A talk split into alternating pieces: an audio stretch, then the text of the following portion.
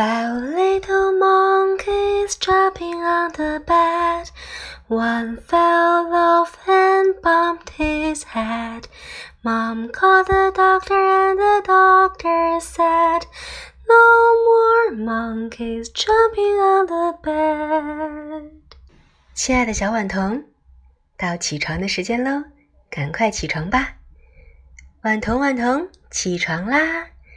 Five little monkeys 都已经起来啦，所以小婉童，你也赶快起床吧。Have a good day.